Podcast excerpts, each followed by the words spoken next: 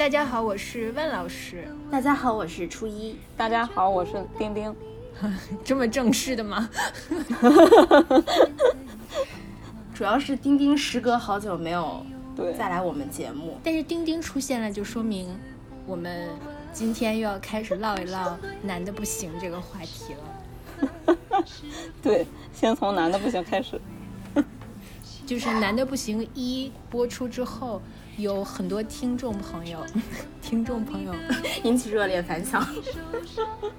但是但是就是大家笑过之后，呃当然也深思之后，有有一个问题，很自然的问题，因为很多人都会这么问，就是这男的这么不行，丁丁为什么和他在一起？问这个问题的还是一个男性，我觉得男性问这个问题更加的有意思，哦，就是这样的。问，对，丁丁为什么要和不行的男的在一起，而且不是短暂的在一起？在一起嗯得有半年吧。小半年，小半年差不多。我觉得对于九零后，就是新一代九零后来说，半年其实是挺长的一段交往期了，对吧？因为时间的概念不一样嘛，对不对？对对对，我感觉九零后的恋爱都是就是平均是那种三个月的，然后半年算长的，嗯一年基本上就可以结婚领证了。都是快餐式的。丁丁刚刚睁大了自己的鼻孔，对，感到了惊讶。但作为一个没有太多发言权和经验的九零后来说，我身边九零后的那个恋爱的时间进度差不多就是这个样子，平均三个月到六个月，六个月算比较长的，一年之后基本上就可以已经进入到谈婚论嫁的地步，基本上真的就是这样子。嗯，我感觉大家没有什么时间，也没有什么心性花在这件事上。嗯，就是，哦嗯，我觉得恋爱已经就这个概念已经发生变化了。对于对就好像不是我们惯常理解的那种，你投入其中、享受其中，然后构建和异性之间的关系，然后在这个关系当中认识他人、认识自我，然后是关系的完善，也是自我的完善，就是好像还是个比较理想化的一一种认知。但但现在就越来越理想化了，就是这个认知变得越来越理想化。就个人来说，你是越来越理想化了。然后现实就新一代的年轻人离这个理想化的概念越来越远了。越来越远。对，脑海中忽然蹦现了一个词，我觉得你刚刚说的那个整个。嗯，恋爱的过程，我就觉得可以称之为古典主义式恋爱。难道不是正常的恋爱吗？我觉得就是 normal，就是 classic，是吧？或者是古典浪漫主义式的。天呐，丁丁要我感觉疯了我已经，做古了。丁丁要疯了，像是那个什么欧欧洲美术史的。那现在的年轻人呢，是达达主义式的恋爱，快，短短平快什么？我还没说为什么呢，就是大家问为什么要跟他在一块儿，这个答案有点那个啥啊，这有点能播吧？当然能播了。没关系，没关系，因为我们已经放弃喜马拉雅了，喜马拉雅进了我们节目非常多次，行嘞，所以我们对我们这次也也也也做一个声明，就是这我们从这期开始嗯。不在喜马拉雅上放了，因为这个这个平台真的太操蛋了，真的不是一般的操蛋。就是首先，他对内容的审核特别的，就是那种居委会老太太似的挑剔。注意啊，是居委会老太太式的，就是她可能比那个政府文件还要保守，而且透着一种特别老旧的保守。然后呢，就是你好不容易把那个内容放上去了吧，你稍微就是后面可能标题上做了点修改，他又给你下架了。他告诉你，你其中这些音乐都没有版权。我要是能拿到这些音乐的版权，我还在这儿，对吧？录录什么播客脱口秀啊？我觉得这是一个，这是一个逻辑，这是一个逻辑死死胡同吧？对，而且就是你写了申诉信之后，他也没有后来没有任何 feedback。喜马拉雅铺的太大了，它赚钱主要是那些广播剧，还有经典读物的那个声音在线。他可能不差播客这点儿观众。知识付费啊什么的。对对对，对，嗯，咱回到那个啥的话题，为为啥在一块儿？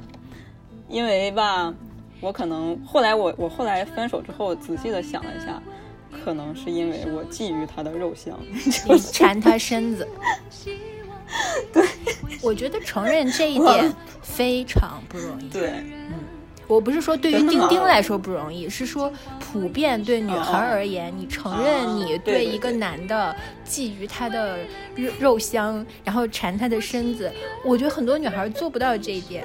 哦，这样的吗？但实际上这个是在。嗯，建立关系的一个过程当中，这其实是非常重要的一点。最初的时候，其实我就知道。对对，嗯，而且不是动物本能，就是人的本能。就是那种爱的，就是夹杂着一些欲望的乱七八糟的。其实我感觉在开始的时候就我就知道我自己是有这个这一趴的，但是那会儿我其实也震惊了一下子，后来慢慢接受了，应该就是这个样子的。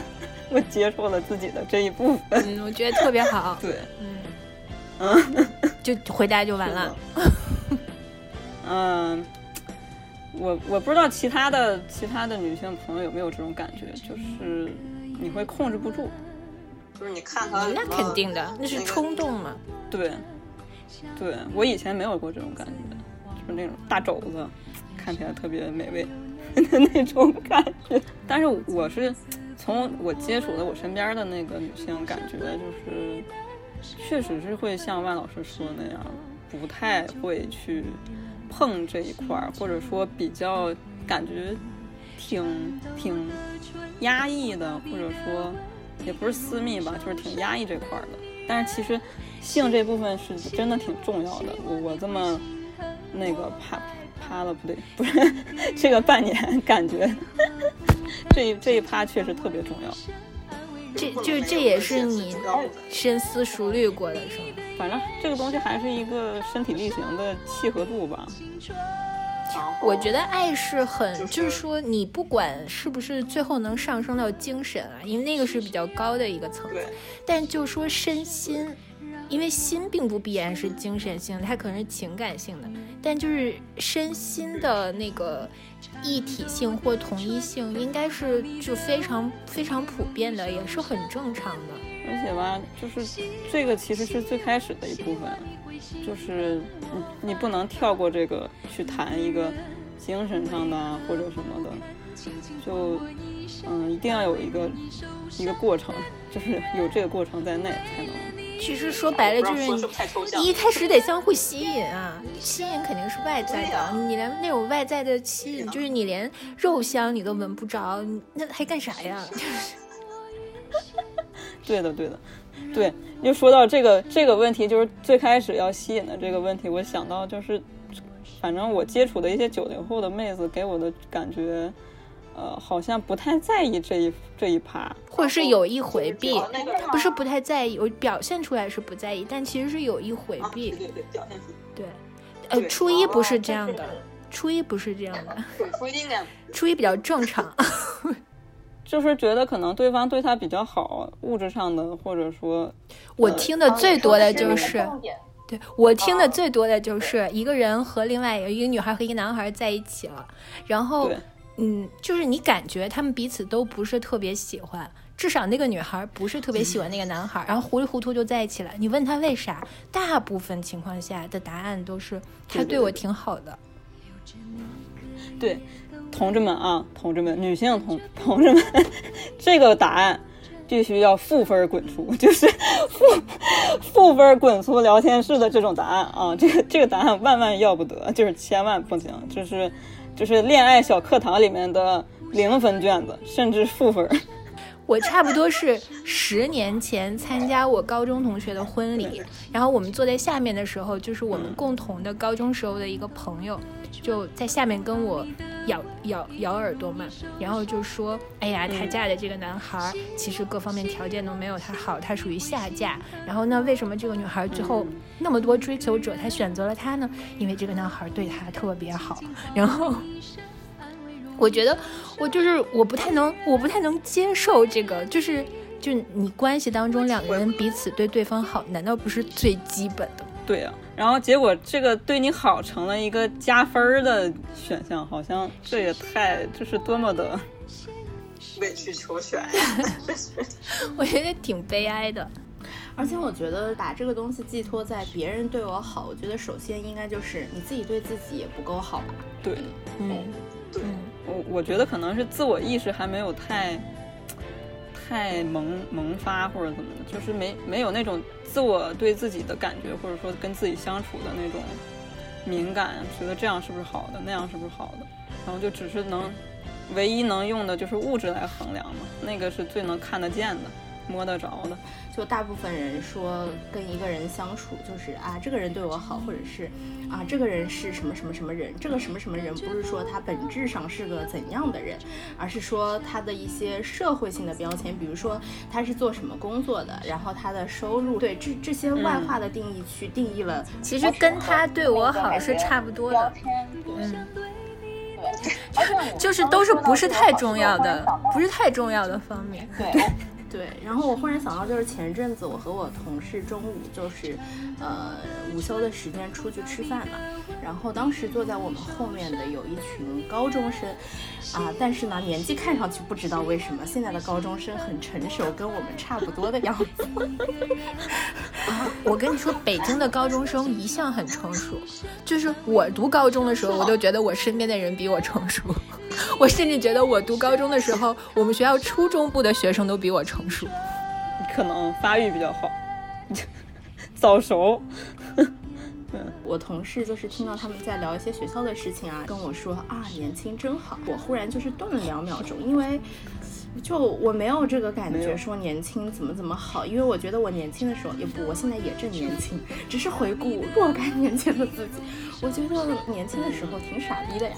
嗯，初一说年轻真好的时候，我和丁丁一直在摇头，我说不好不好不好不好，傻子，对，然后 二十多二十多岁的基调是傻逼，但是比十几岁略好，十几岁是大傻逼。对，但是就是我能理解他为什么会有。嗯会有这样的感叹，就是大部分人都会觉得说，啊，年轻有可能可以有所谓的无限可能。我觉得你认为无限可能，只是因为他现他对现状不满意，对对对，然后另外一方面，有可能就是有些人会对自己有年龄上的焦虑啊、样貌啊、身体啊各种方面，他有可能觉得这个年轻挺好。但是我我不这么觉得，还有一方面是因为我年轻的时候根本我就不爱自己，而且我觉得爱自己和对。对自己好，就是恰恰不是物质性的。呃，物质性的自己照顾自己是最容易学会的一件事情，虽然它也有技术难度，但是这是技术性的。我觉得爱自己最重要的还是就是你的尊严，你怎么认知自我的尊严，然后你怎么去把它保护好，然后把它培育好，那个东西是更核心、更重要的。这一点，我觉得二十多岁的时候你不太能够懂，因为我觉得二十多岁的时候的感觉就是我什么都有，就是我有无限的可能，然后你不太，你不太，然后你有胶原蛋白，你根本，然后你没有健康上的问题，就是几乎所有的小毛病都是三十多岁才出现的。二十多岁你觉得你什么都有，什么都好，你根本想不到，就是当自己处于弱势的时候。你你就是只有当你处于弱势的时候，你的就自尊问题和尊严问题才会出现。那个时候你有没有这个东西，它才会就浮现出来。但是二十多岁的时候，就是你根本关照不到这部分自我的，那种自我就，是是就是我我我咪咪咪的那种自我，嗯，不是真正的那个自尊的自我，所以我觉得就是一点儿也没意思。那个时候好像也更容易说，哎呀，一个人对我好，我觉得这件事儿真不错，更容易是这样的状态。嗯，对，然后就是我觉得三十岁、三十多岁，你可能再谈恋爱或者什么样，遇到一个人，他无缘无故对你好这件事儿，需要警惕一下。对，难道不是吗？是的，要警惕一下，凭什么呀？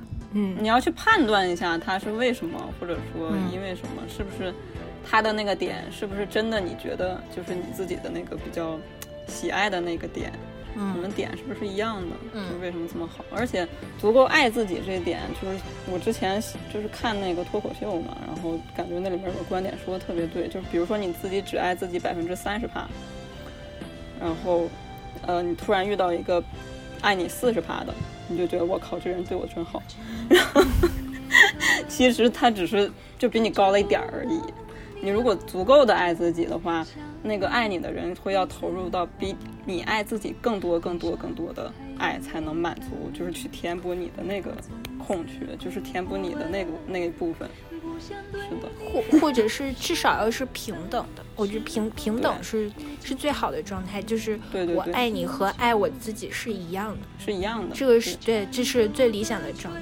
我如果爱你比我比爱我自己还多，其实这是个问题，嗯，这个就 problematic，对吧？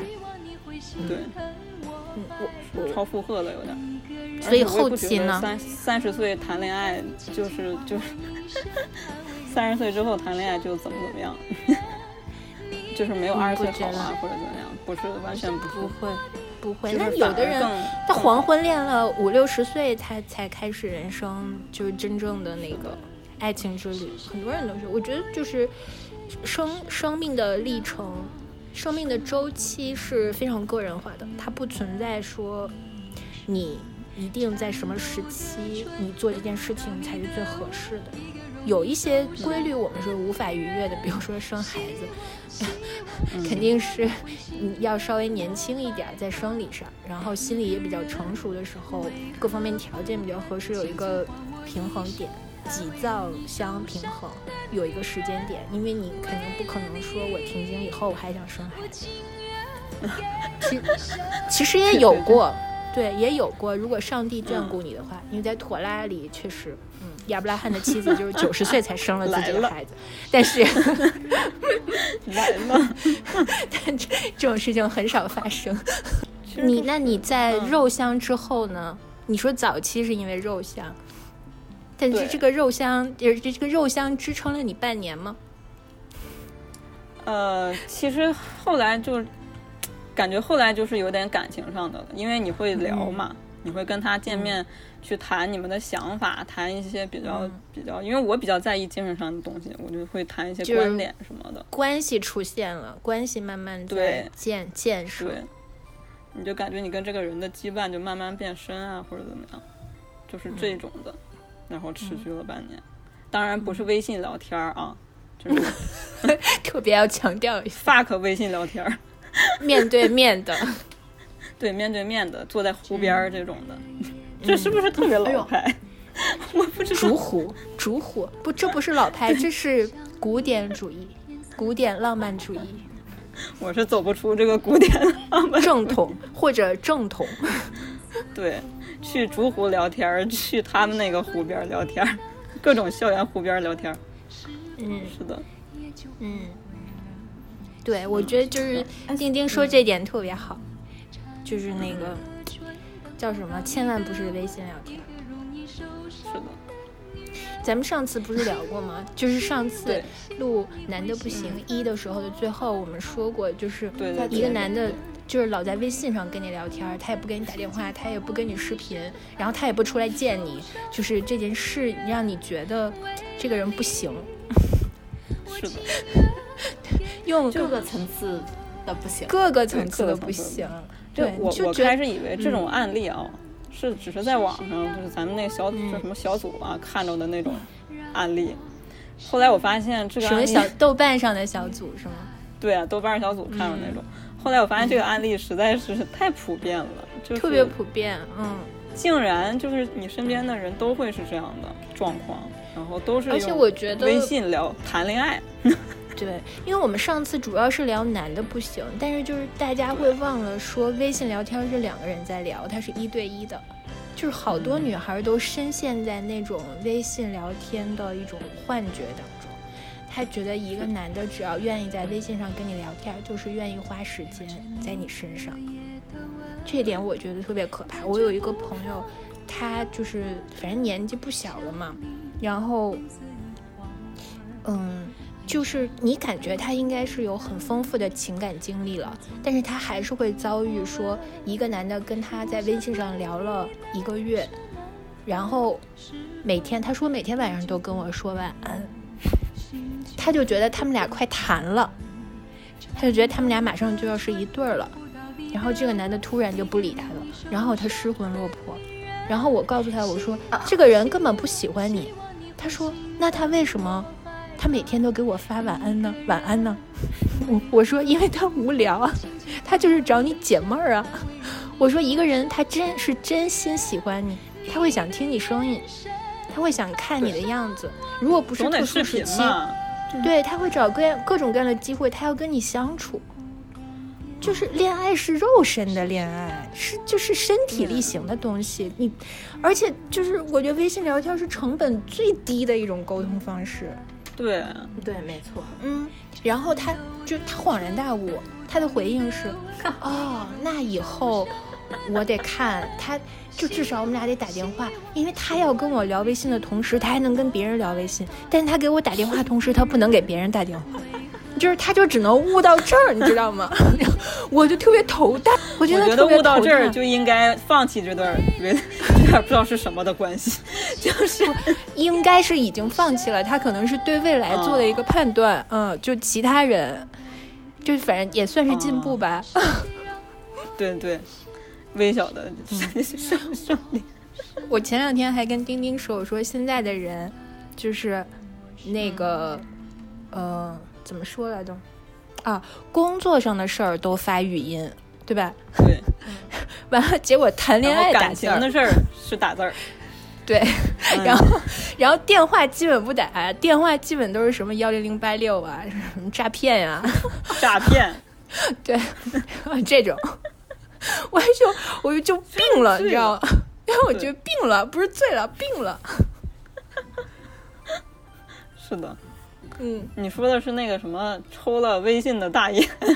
对，抽了微信牌大烟，就是病了。嗯 对因为我俩谈到这个，是因为就是我也是有个朋友，然后也是个九零后，但我不是攻击啊，我没有攻击，就是谈了一个，我也没攻击，对，不是不是不是不是攻击，咱都不是攻击，都是母鸡，但是就是不是那个谈了个恋爱嘛，然后就是不知道是为啥，就莫名其妙，嗯，然后就然后他告诉我他是用用微信在谈，然后也不怎么，就是一方面是客观原因吧，然后但是就是同两个人同处在呃一个地方的时候，每天的经历也都是就是在微信上聊。吃吃吃饭，就是最多吃吃饭，看呃见面就是也的会见面是吗？对嗯然后剩下就是微信聊，也不打电话就是。嗯呃这偶尔基本上不怎么打，然后也也不视频爱视频，也不爱视频。那那那他们确立关系了吗？他跟我说这是谈恋爱，我不知道。他觉得是他觉得是谈了，嗯，嗯，谈了多久了哎？，而且我发现，而且我发现女、嗯女生很容易陷入这种我是在和他谈恋爱的幻觉。男生根本就没觉但得。他其实我觉得这这个案例里面，女生其实也没付出很多。嗯，啊，对，对，就是因为他讲这件事儿的时候，我们的点不是说在嗯微信聊天这件事情上也是一个点，但点是说这个女孩儿虽然觉得他们在谈恋爱是个关系，但是这女孩儿并没有表表达出她非常喜欢这个男孩儿，就是这个关系不是基于哦她特别喜欢对方。嗯对，因为因为还还就是，甚至就是我觉得本来现在都特殊时期，很难见面，见个面其实挺不容易的。如果要是我的话，见面可能就直接那啥了，就是摁倒了。就是我可能跟性子跟跟性格有关系嘛，我比较着急。我香我，就是猪带猪蹄子香。但是我感觉他们好像还没有没有到这个，就不知道为啥还没有进入到这个环节，就是他好像有一点觉得可能就是那种呃，大部分有一一小部分直女的那种感觉，就是我可能进入一段关系之后，我如果先同意男生进入了呃进一步的肉体的关系之后，男生可能就会觉得我。就是慢慢贬值了不会对我那么好了，对对对，有点嗯掉价还是贬值那种感觉，就是那种感觉，你知道吗？就是笑了。对笑了吧，就是有点那个意思吧，嗯，嗯，因为我觉得准没准备好这个问题，就是因为你既然确定这不是个了准备的事儿，这不是个准备，的事儿，不是个准备的事儿，准备确定关都是技术上的，嗯。是的，是的，技术上对，就是你要买什么东西，对吧？你需要提前买好什么东西，这都是技术上的。是啊。嗯，我觉得已经就是这水水到渠成的事儿。嗯，对啊，就水到渠成的事情嘛。嗯，是的呀。就是我觉得身心统一是一个比较健康或比较理想的一个状态，但是现实中好多你你感觉九零后的小姑娘应该是更这方面应该更自然一些，因为对你感觉开放一些，或者说对啊，因为跟我们比我们至少小时八零候后更开放吧。对啊，对时代环境什么的，然后舆论的环境都不一样，但是不知道为什么就是。你你你你可能呃会遇到就是更保守，或者是更就观念更老旧的那种。嗯，呃，同温层都会待在一起，对我身边倒不是很多人是像这样的情况，但确实对于大部分人来说，之前我有看到一个调查，本以为九零后、九五后甚至零零后。嗯，他们的成长环境啊，什么应该是属于越来越开放的一个状态。实际上，嗯，是越加趋于保守，甚至二十出头就急着想结婚、进入婚姻生活、家庭生活，就反而并没有呃，我要发展我自己的事业。天呐，确实和我们当初本以为的那个嗯想象是很不一样的。嗯，反正我倒是真的觉得八零后好像会稍微比我们要这一方面会想得开一些。其实，嗯嗯嗯，更理想化一点，可能九零后更现实吧。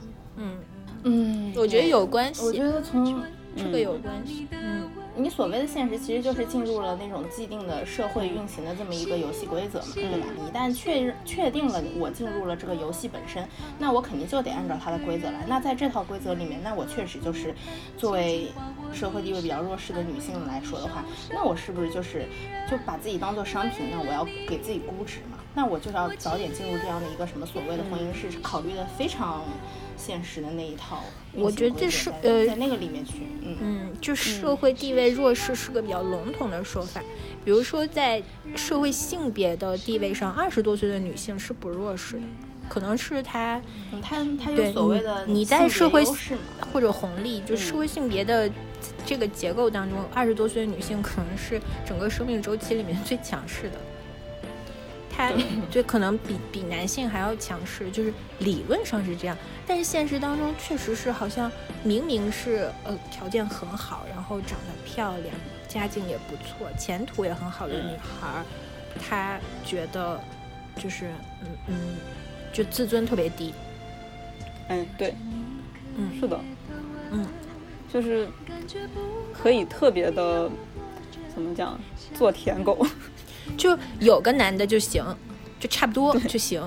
完了在一块儿之后，还有各种瞻前顾后，性也是就是他瞻前顾后、瞻前顾后的一个一部分一个表现，对一部分。嗯、，对对，是的，嗯，对，嗯。然后有的时候就是，比如我跟一个九零九零后的小姑娘，她可能会问我的一些亲密关系的经历，然后我就讲给她听。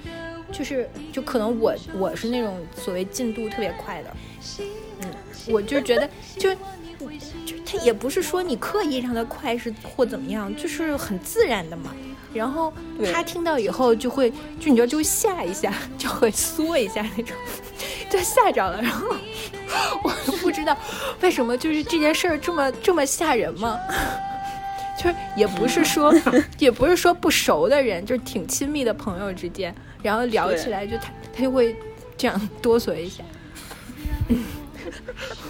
就是我感觉本来应该是女生之间都会聊这种话题的。对对对，然后那种忌惮，嗯，就男的之间不聊，男的之间一般就是吹嘘我自己多大，自己时间多长，对。但女孩是会，对啊，真的就是这样，对啊，女孩会去交流这个问题的，我觉得就是很很然后会交流，会拉近关系。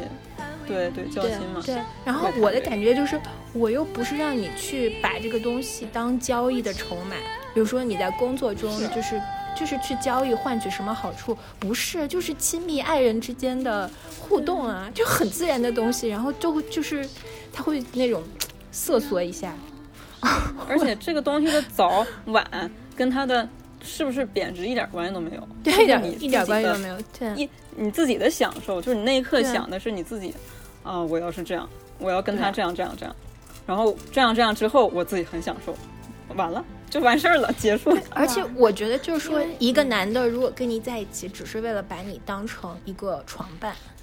就是说我给你一些好处，然后呢，我对你好一点，然后让这个女孩变成我的床伴。就这种男的，首先你自己应该生长出一种能力去识别他，而且这种能力不难掌握。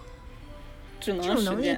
对，并不难掌握。我觉得就是其实你很不是我的意思是识别这种人的能力。啊，其实很多时候你跟着直觉走，你的直觉就能告诉你。然后其次是当你就比如说你们已经睡过了，然后你发现他是这样的人，哇塞，那跟你有什么关系啊？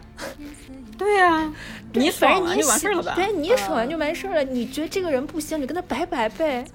对，然后还有很多就是有有女生就会觉得啊，我是不是被骗，跟他啪啪啪了，我是不是被骗了？但但嗯，但但是我真我就觉得的觉得，女孩子女孩子这方面确实是，嗯、明明做错的不是自己，不论是出于那种把问题归责于自己，或者说是我受到了伤害，都会有这样的情绪啊。对，我觉得这种情绪是对自己的感受就是估计的过低或者说完完全没有考虑到自己的感受，就觉得这个事儿它是一个一个过程，是一个男性嗯永远在享受的过程。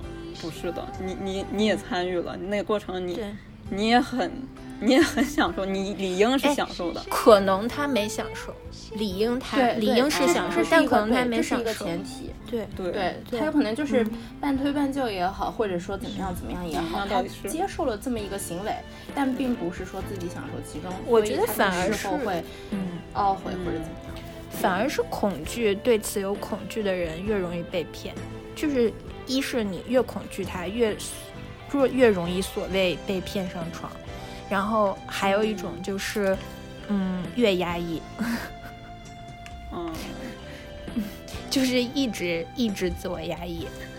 这我觉得就是反正身心对身心都没有好处，就自我性压抑对身心都没有好处，特别是就是，嗯，我就我以前看《厌女》那本书，嗯嗯但我只是说细节，那个对我对这本书整个整体上不涉及我对这本书整体上的评价，就细节上他讲到性有两种，一种是 public sex，一种是 private sex。嗯所谓 private sex 就是所有。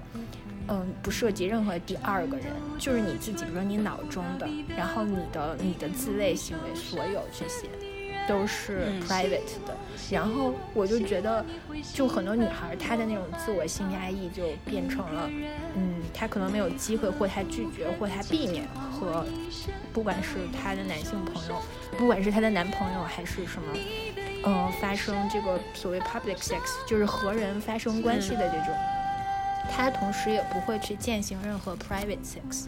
就是它是一个整体的性压抑，哦因为他不会，他不可能，就这个逻辑是贯通的。他如果没有学会去享受这件事情，他就不会去开发自己这方面的感受力。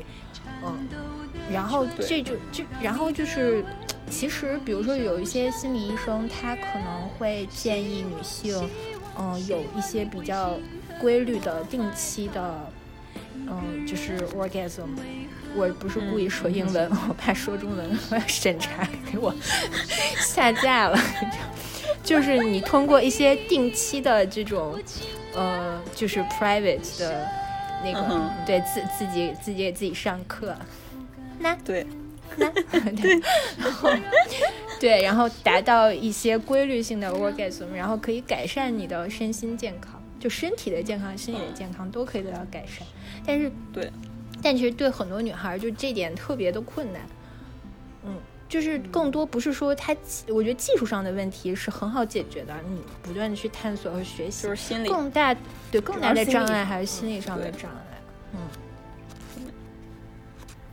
嗯，是的，其实会让你的身体变得更加敏感，就是不是一个嗯坏事儿。而且我觉得就是，呃，虽然这个词特别的 political，但是很多女权运动会讲自我赋权嘛，就是 self empowerment，就是你自己给自己带来一种权利感，就是我能我能掌控我的身体，然后我能掌控我的那种快感，可能是最浅层次的那种快感，就是说，比如说你，嗯。你上了一天班，然后或者是你就是读了一天书，然后晚上身心疲惫躺在床上，然后就这个时候可能，哎呀，最近看什么呃月下，哎呀，这个乐手很帅，哎呀，这个不错，这个可以在我的脑内小剧场里面睡一下，对吧？就是哎，一下子就兴奋了，兴奋之后，哎，你自己有一套。只有对你自己有效的方式，然后能能够让你，哎呀，就是你给自己构建一个秘密花园，然后你一下就就嗨了，然后嗨完之后，你你已经累了一天了，你嗨完之后你肯定特别困，然后一下子就入睡了，就是这种自我赋权感，就是它非常秘密的。你不需要向任何人去展示和享受，但是你知道你让自己快乐了，然后你给自己带来了一种特别身心舒畅的一种快乐。我我就觉得，我觉得这点其实特别重要。嗯，对对，嗯。这个我觉得这也是，就是所有男性偶像不一定不不必然是 idol，就所有电视上、大众媒体上的男性偶像正确的打开方式，就是在脑内小剧场里面把他们睡一遍。而且就是，即使你 CP 就是同时睡俩是吗？对，就不管对我觉得不管你有没有伴侣，对吧？这件事儿都是你特别 private 的东西，因为不涉及任何。道德伦理，它就是你你的脑中和你自己对自己的身体的作为嘛，嗯。嗯，哈哈，对，但是吧，这个其实跟爱的的精神上的那种爱的是有关联的，但是我就觉得这个这部分或者说精神上的爱，好像大部分年轻人都不是特别的需要。就是感觉很忙，没时间，然后就慢慢慢慢的，这个就不是一个主要的部分，是他生活中，对，就只能转向那种脑内小剧场，是吗？对，对，甚甚至说，甚至于说，脑内小剧场是实实质上的自己和真人真人互动。我的妈呀，这句话感觉非常的。嗯，互联网高科技，而且你脑内小剧场还需要想象力的，你可知道？不是所有人都有这个想象。这东西得慢慢开发。来说的话，我觉得对于大大部分年轻的在大城市生活工作的人来说，比如说九九六，甚至是零零七，他真的是把自己的工作完成之后是没有过多的精力和人线下有什么接触，所以就是更多人会啊宅在家里，或者是工作，比如说像刚刚万老师说啊睡前。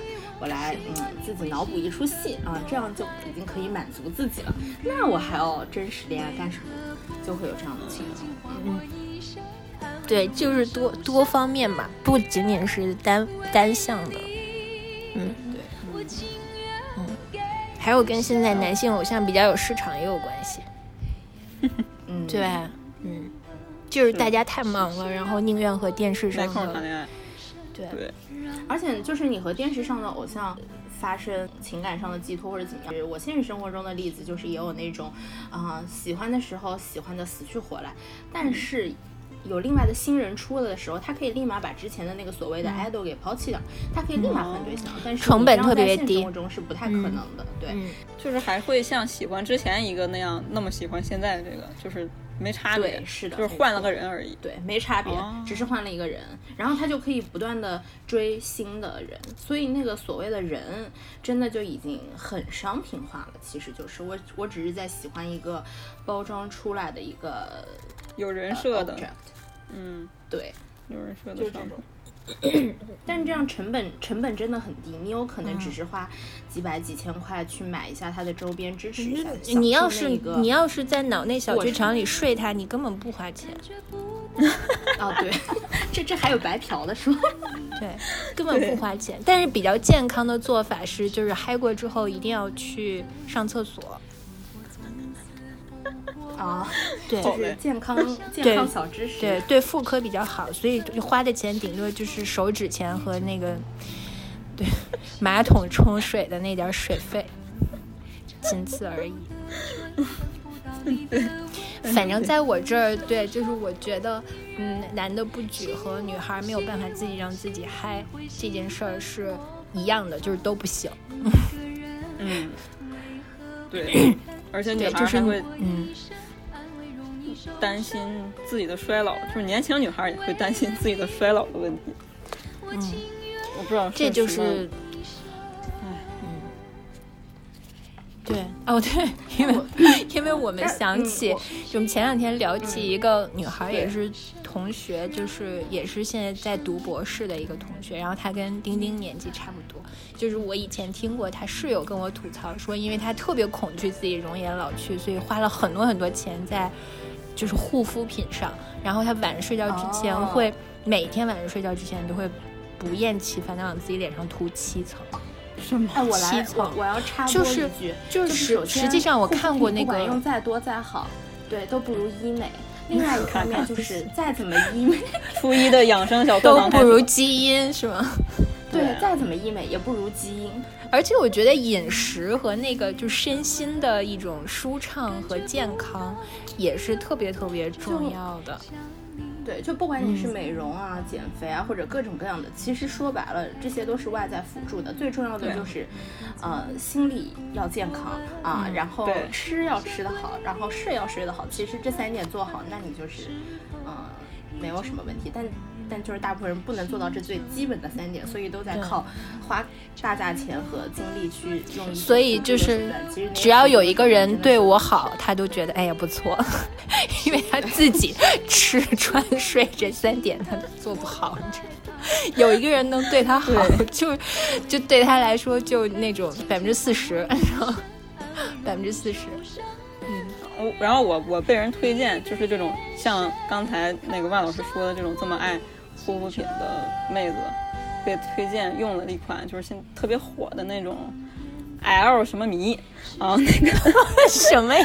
那那个特别就是很贵的一款面霜嘛，我就用了之后，我发现非常神奇的，我知道你说的是什么，对初一知道了吧？非常神奇的一点是初一什么都知道，它的味道竟然和小时候奶奶用的有一盘雪花膏一样，哎，真的差不多，质地都很像，质地一样像一样的，真的。而且你知道好多就是为什么没有人、那个没有人说这一点？这竟然卖的这么贵，就是有一雪花膏卖七块九一瓶两。三千两三千一瓶呢。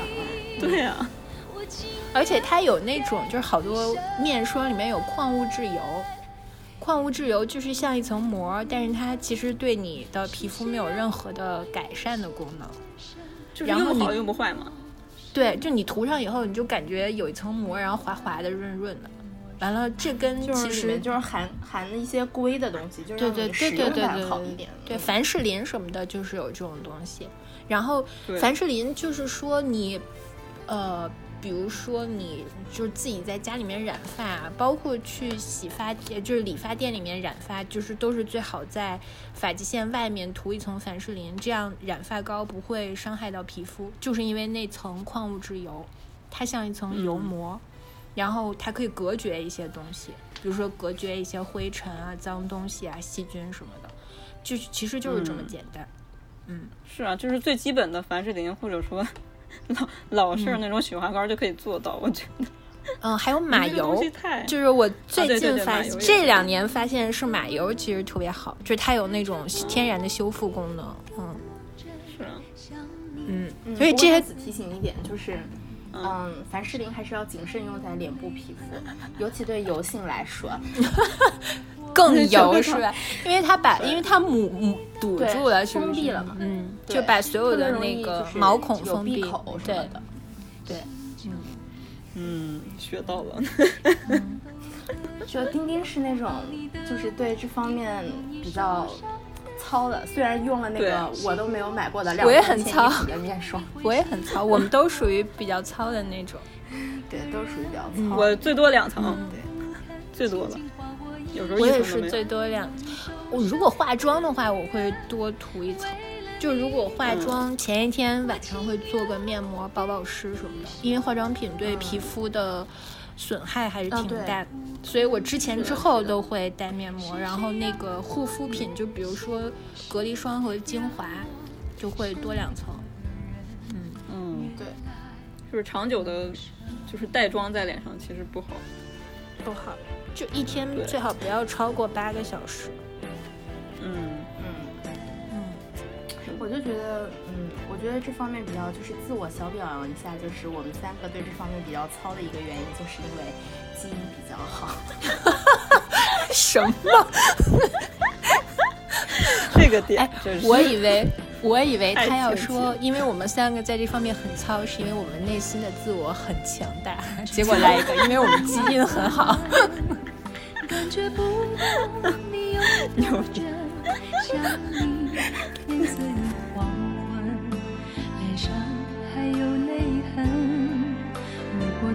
死不过问，不想对你难舍难分，是否也就不会冷，心就不会疼。颤抖的唇，等不到你的吻，一个容易受伤。